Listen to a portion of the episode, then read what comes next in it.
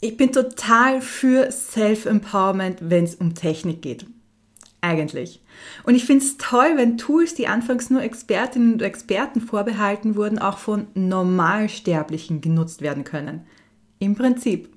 Und je geringer die technische Hürde ist, desto besser. Meistens jedenfalls. Aber es gibt eine große Ausnahme und das sind Page-Builder beim Bloggen. Anfangs war ich ein richtig großer Fan von Page-Bildern und ich bin es in gewissen Bereichen immer noch.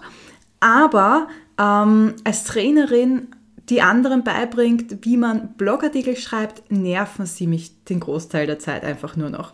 Sie sind nämlich schon so normal, dass wirklich jeder sie nutzt, egal ob er oder sie ähm, Ahnung hat, was man damit machen kann und technisches Verständnis hat. Und mittlerweile vergeht kaum ein Meeting in meinem Mitgliederbereich in der Blogothek, wo wir versuchen, ein Problem zu lösen, das von einem Page-Builder ausgelöst wurde oder wo ich vor Page-Bildern wie Elementor, Divi oder dem Beaver-Builder zum Beispiel beim Bloggen warne. Zumindest beim Schreiben von Blogartikeln. In dieser Episode erkläre ich dir, was Page-Builder eigentlich sind und wie sie funktionieren und welche Alternativen es fürs Bloggen gibt. Spoiler, den Gutenberg-Editor. Und ich erzähle dir auch, warum dieser Gutenberg-Editor viel besser für Bloggerinnen und Blogger ist als so ein Page-Builder. Bist du bereit? Dann lass uns starten.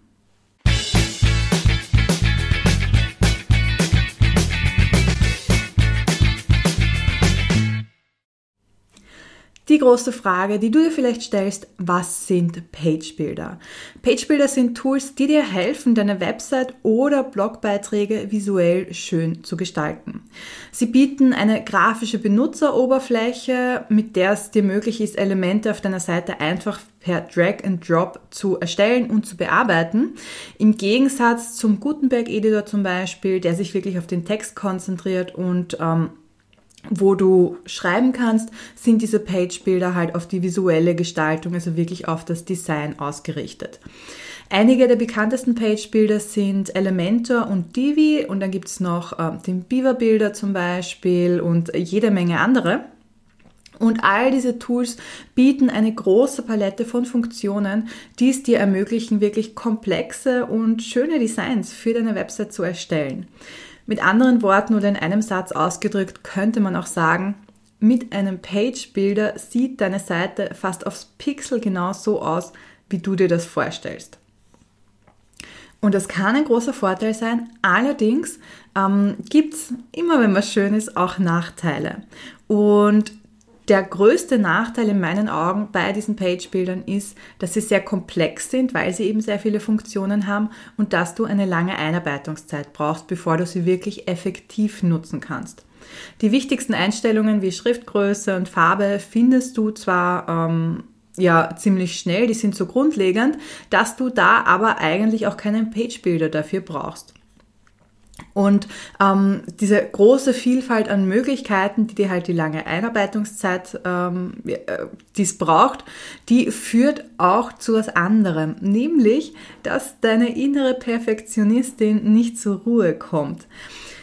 Ich sehe das bei vielen meiner Kundinnen, die bauen viel zu lange in ihren Blogs herum, damit die Website wirklich perfekt ist, dass ähm, das Rot das richtige Rot ist, dass die Schriftgröße genauso ist, wie sie sich das vorstellen, aber ganz unter uns, das ist Zeitverschwendung. Es ist wirklich egal, ob dein Bild, äh, also unter einem Bild jetzt 10 oder 20 Pixel Abstand sind, ob die Überschrift 16 oder 18 ähm, Punkt groß ist. Also das ist ganz egal. Das, was auf deinem Blog verkauft oder Vertrauen aufbaut, sind die Texte und auf das kommt es wirklich an. Das heißt, äh, es ist zwar schön und gut, wenn man die Website genauso gestalten kann, wie man möchte, aber bis man das wirklich geschafft hat, braucht es Zeit, auch wenn man diese Page-Bilder hat. Und äh, da ist es tatsächlich besser, Zeit in schreibende Blogartikel zu investieren. Ein anderer Nachteil, ein anderer großer Nachteil der Page-Bilder ist, dass die Ladezeiten deiner Webseiten teilweise sogar stark beeinträchtigt werden. Ähm, das kommt daher, dass sie zusätzlichen Code und Skripte erzeugen, die jedes Mal geladen werden, wenn deine Seite aufgerufen wird. Und ähm, wir wissen ja, dass gerade Ladezeit was unheimlich Wichtiges ist, wenn es auch um den SEO-Aspekt geht, weil die Leser wollen nicht erst ein paar Sekunden warten, bis sie äh, deine Seite aufrufen können, sondern das muss so schnell gehen.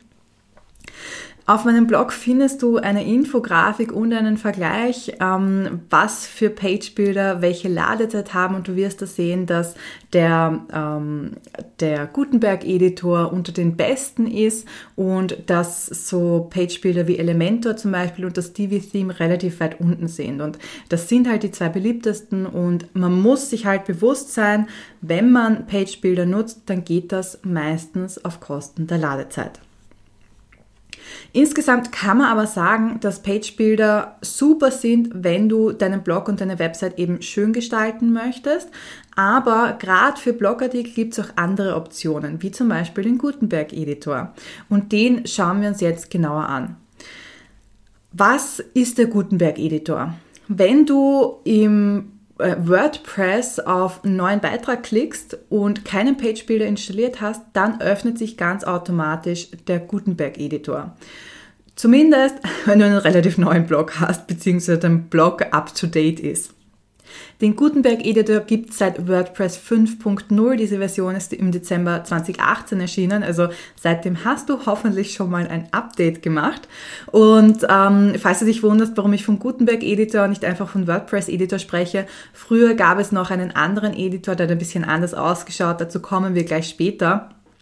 Ähm, lass uns erstmal beim Gutenberg-Editor bleiben. Und hier kann man sagen, der Gutenberg-Editor ist heutzutage eigentlich der normale WordPress-Editor.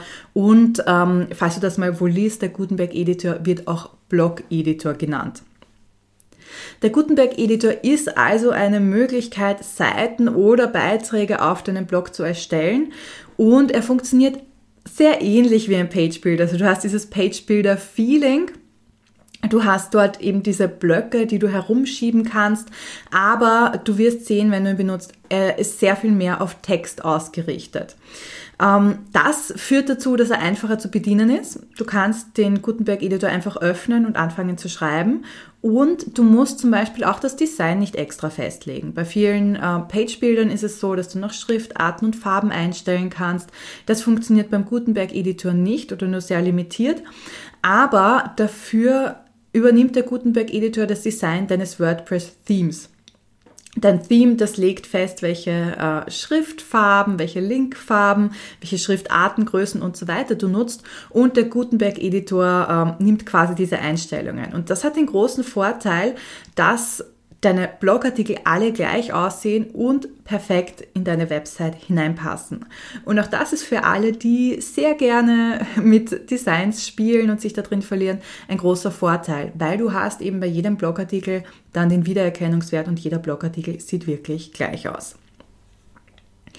Ähm, Im Gutenberg Editor kannst du, wie schon gesagt, verschiedene Blöcke benutzen. Ein Block ist entweder ein Absatz oder ein Bild oder eine Überschrift oder auch eine Spalte zum Beispiel. Und die Blöcke kannst du mit Drag and Drop rauf und runter schieben. Das heißt, du kannst die Position verändern. Das heißt, du kannst die Inhalte wirklich schnell gestalten und du hast auch schon eine gute Möglichkeit, um die Seite so vom Design her ein bisschen anzupassen ohne Programmierkenntnisse zu benötigen. Das ist beim alten Editor nötig gewesen, den wir uns, wie gesagt, gleich anschauen werden. Äh, jetzt hast du eben die Möglichkeit, das herumzuschieben. Aber du bist von den Designeinstellungen ähm, eben limitiert. Das ist ganz wichtig zu sagen. Was ich aber persönlich gar nicht so einen großen Nachteil finde, weil du dann eben, wie gesagt, diesen Wiedererkennungswert hast. Ein Vorteil des Gutenberg Editors ist, dass er schneller lädt als viele Page-Builder. Und das bedeutet, dass deine Website oder Blogbeiträge einfach schneller da sind und die Leser nicht so lange darauf warten müssen. Und das ist eben ein, eine gute SEO-Maßnahme. Nachteile gibt es auch, wie gesagt, nicht so viele Gestaltungsmöglichkeiten und komplexe Layouts sind schwierig. Das heißt, wenn du mehrere Spalten haben möchtest oder wenn du ein Bild haben möchtest, das hineinfährt in den Text, dann ist das, äh, soweit ich weiß, nicht möglich.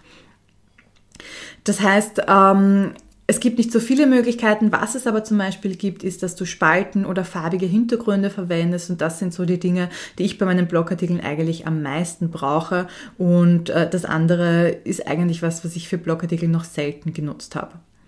Das heißt, insgesamt ist der Gutenberg Editor eine einfache und benutzerfreundliche Möglichkeit, um deine Inhalte zu gestalten. Und ähm, ich habe schon ein paar Mal angesprochen, den Editor, den es vor dem Gutenberg Editor gab, also vor 2018. Und der wird heutzutage Classic Editor genannt. Bevor es den Gutenberg Editor gab, war eben dieser Classic Editor der Standard Editor in WordPress und das waren, was so der Editor, mit dem ich in meinen Anfängen äh, geschrieben habe und wie du dir vielleicht vorstellen kannst, ähm, ich mag Veränderungen nicht so sehr. Ich bin sehr lang bei diesem Classic Editor geblieben. Theoretisch gibt es den auch heute noch. Man kann sich da ein Plugin installieren und dann weiterhin mit diesem Classic Editor schreiben. Ich muss aber sagen, dass ich das nicht mehr mache, sondern ich bin auf den Gutenberg Editor umgestiegen, weil er eben Gestaltungsmöglichkeiten bietet. Und auch wenn ich die nicht äh, jetzt exzessiv einsetze, ist es doch sehr hilfreich, wenn man so hin und wieder Spalten oder ähm, ja, Schriftgrößen verändern kann. Wie kannst du dir den Classic-Editor jetzt vorstellen? Im Prinzip wie einen einfachen Texteditor, wie du ihn auch aus Word kennst. Das heißt, du schreibst und oben sind die Bedienelemente und du kannst so grundlegende Formatierungsoptionen äh, nutzen, wie ähm, formatiert, fett, unterstrichen, glaube ich. Und ähm, du kannst Absätze einfügen, Listen einfügen, aber das war's. Und du bist halt im Vergleich zum Gutenberg-Editor stärker limitiert, äh, gerade wenn es um, um ähm, Hintergründe zum Beispiel geht, farbige Hintergründe, das, was du in Gutenberg mit einem Klick einstellen kannst. Dafür bräuchtest du in dem Classic-Editor HTML-Code, müsstest das wirklich im HTML-Code äh, einstellen. Und das ist halt einerseits umständlich und andererseits, wenn du HTML äh, nicht beherrschst, kann das auch schwierig sein.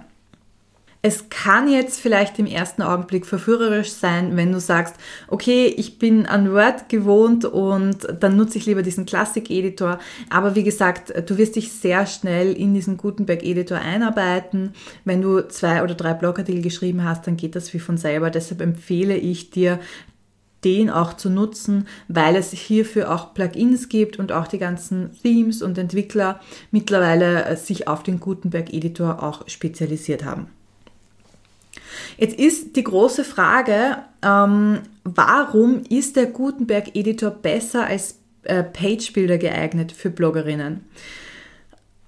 Als Bloggerin möchtest du dich ja darauf konzentrieren, wirklich qualitativ hochwertige Inhalte zu erstellen und nicht ständig an deiner Website arbeiten, was jetzt die Technik betrifft. Und ein großes Problem bei diesen Page-Bildern ist aber, dass du da äh, von der Technik abhängig bist. Einerseits, weil du dich eben einarbeiten musst und immer schauen musst, was gibt es für Neuerungen und ähm, Teilweise sind diese Neuerungen relativ stark. Also bei Divi zum Beispiel kenne ich das. Da äh, war eine Zeit lang so, dass quasi alle fünf Minuten eine neue Änderung gekommen ist und du wieder schauen musstest, wo finde ich jetzt welche Einstellung. Aber ähm, Abhängigkeit geht noch weiter. Wenn du nämlich dich für einen Page Builder entscheidest und damit deine Blogartikel schreibst, dann bist du an dieses Tool gebunden. Das heißt, du musst diesen Page Builder immer installiert haben, damit die äh, Blogartikel auch so aussehen. Wenn du nämlich einen Page Builder deinstallierst, dann siehst du nicht mehr den normalen Blogartikel, sondern da ist irgendein komischer Code auf deiner Website oder auf deinem Blog und niemand kann diesen Blogartikel mehr lesen. Das heißt, ähm, wenn du, spätestens wenn du dich entscheidest, den Page Builder zu wechseln, musst du all deine Blogartikel nochmal neu schreiben. Und glaub mir, wenn du fünf Blogartikel hast, ist das nicht so viel Arbeit. Wenn du aber mal 100 oder 150 Blogartikel hast, dann dauert das schon sehr, sehr lang. Und das wollen wir nicht. Wir wollen nicht, dass uns solche Kleinigkeiten oder technischen Hürden davon abhalten, regelmäßig Blogartikel zu schreiben, damit, wir haben schon gesagt, die Blogartikel ihre Arbeit machen können, Vertrauen aufbauen können und verkaufen können. Jetzt fragst du dich vielleicht, okay, Janneke, aber warum sollte ich denn meinen Page-Builder überhaupt wechseln, wenn er für mich funktioniert? Was gibt es für einen Grund? Und da gibt es tatsächlich viele verschiedene Gründe, äh, die zutreffen können. Es kann sein, dass du wirklich ein Bloggerleben lang mit deinem Page-Builder zufrieden bist. Würde ich dir wünschen, ist die beste Sache. Aber es kann zum Beispiel sein, dass du mal andere Anforderungen hast, die dein aktueller Page-Builder nicht erfüllt ähm, und auch in naher Zukunft vielleicht nicht erfüllen kann. Vielleicht ist er inkompatibel mit einem anderen Plugin, das du nutzt, das aber wichtiger ist als der Page Builder. Oder den Fall hatte ich mal, dass du ein Plugin brauchst, das eben auch einen bestimmten Page Builder benötigt. Und ähm, dann ja, stehst du vor der Wahl, was mache ich jetzt? Verzichte ich auf dieses wichtige Feature oder ändere ich den Page Builder? Es kann auch sein, dass du das Theme an sich wechseln möchtest und dieses Theme auf ein bestimmtes, ähm, auf einen bestimmten Page-Builder optimiert ist. Der Klassiker ist Divi zum Beispiel, wenn du zum Divi-Theme wechseln möchtest. Das nutzt einfach den Divi-Builder. Das heißt, da brauchst du dann keinen anderen Page-Builder mehr. Da kann es sogar sein, dass es irgendwie Probleme gibt. Oder es kann auch sein, und das ist mir ehrlich gesagt noch nie äh, untergekommen, aber äh, das gibt es alles. Es kann sein, dass ein Page-Builder eingestellt wird und deshalb auch nicht mehr aktualisiert wird. Und das kann einerseits zu Sicherheitsrisiken führen und andererseits, wenn es wieder mal ein großes WordPress-Update gibt, kann es sein, dass dieser alte Page-Builder dann eben nicht mehr mit der neuen WordPress-Version kompatibel ist. Und auch das ist dann ein Problem. Und auch eine andere Sache, es kann sein, dass du äh, die Premium-Version deines Page-Builders nutzt und dass das zum Beispiel ein Abo-Modell ist und dass sich der Preis ändert und so stark ändert, dass du sagst, bei den Kosten möchte ich nicht mehr mitgehen, da brauche ich eine andere Alternative. Das heißt, du siehst, es gibt sehr viele äh, Gründe, warum man den Page-Builder wechseln äh, möchte. Wie gesagt, es muss nicht zutreffen, aber sei dir halt ähm, bewusst, dass du abhängig bist von deinem Page-Builder. Und deshalb ist gerade der Gutenberg-Editor, der ja zu WordPress dazugehört, der in WordPress inkludiert ist quasi, eine super Möglichkeit für alle, die unabhängig sein möchten von einem externen Tool, von einem Page-Builder. Erwähnen muss man mm, auch nochmal die positiven SEO-Aspekte. Also äh, indem du den Gutenberg-Editor verwendest, erstellst du schlankeren Code, der von der Suchmaschine besser gelesen, gelesen werden kann. Und das kann eben dazu beitragen, dass deine Seite besser rankt bei Google. Und deine Blogartikel laden schneller, weil du eben keinen externen Code von den Page-Bildern hast. Und was man auch dazu sagen muss, dadurch, dass ähm, der Gutenberg-Editor eben zu WordPress dazugehört, sind die Entwickler darauf abgestimmt, also Plugin-Entwickler zum Beispiel, äh, stimmen ihre Funktionen auch auf den Gutenberg-Editor ab. Und äh, das heißt, hier gibt es weniger Probleme mit Inkompatibilität zwischen den äh, Plugins und Themes zum Beispiel. Was bedeutet das jetzt für Page-Builder? Sind die böse und solltest du sie sofort deinstallieren? Nein, das musst du nicht machen. Es gibt Situationen, in denen Page-Builder durchaus sehr sinnvoll sind.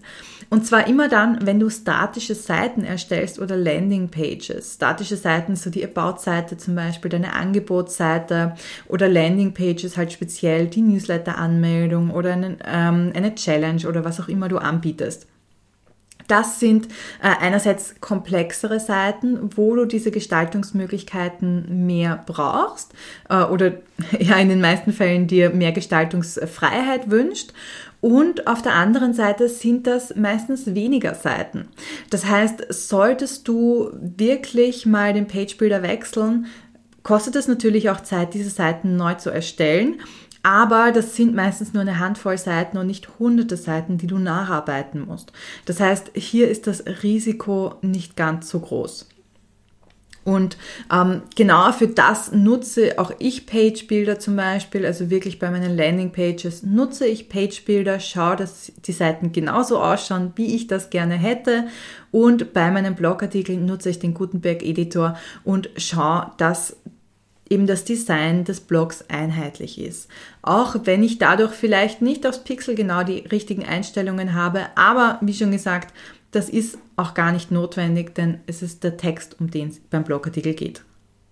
Lass uns ein kurzes Fazit machen. Was haben wir uns angeschaut in dieser Episode? Wir haben uns die verschiedenen Möglichkeiten angeschaut, wie du Blogartikel erstellen kannst.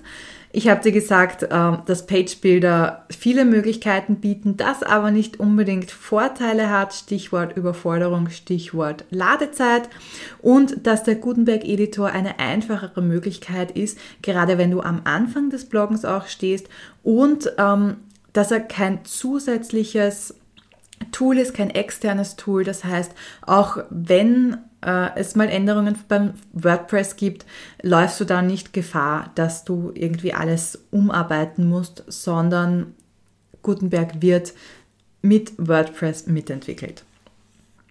Als Bloggerin, wenn du Blogartikel schreibst, solltest du für deine Blogartikel auf jeden Fall den Gutenberg-Editor oder von mir aus den Classic-Editor verwenden. Ähm, aber der Gutenberg-Editor ist mittlerweile wirklich die beste Wahl meiner Meinung nach. Und wenn du dann auf äh, mehr Gestaltungsmöglichkeiten setzen musst, wie bei Landingpages, dann kannst du die, ähm, die Page-Bilder nutzen. Ich bin jetzt sehr gespannt, was nutzt du für deine Blogartikel? Hast du schon mal drüber nachgedacht, was für verschiedene Tools es gibt? Komm gerne auf meinen Blog und hinterlass mir einen Kommentar und äh, ob du vielleicht in Zukunft äh, ja das, den Editor für deine Blogartikel auch wechseln wirst.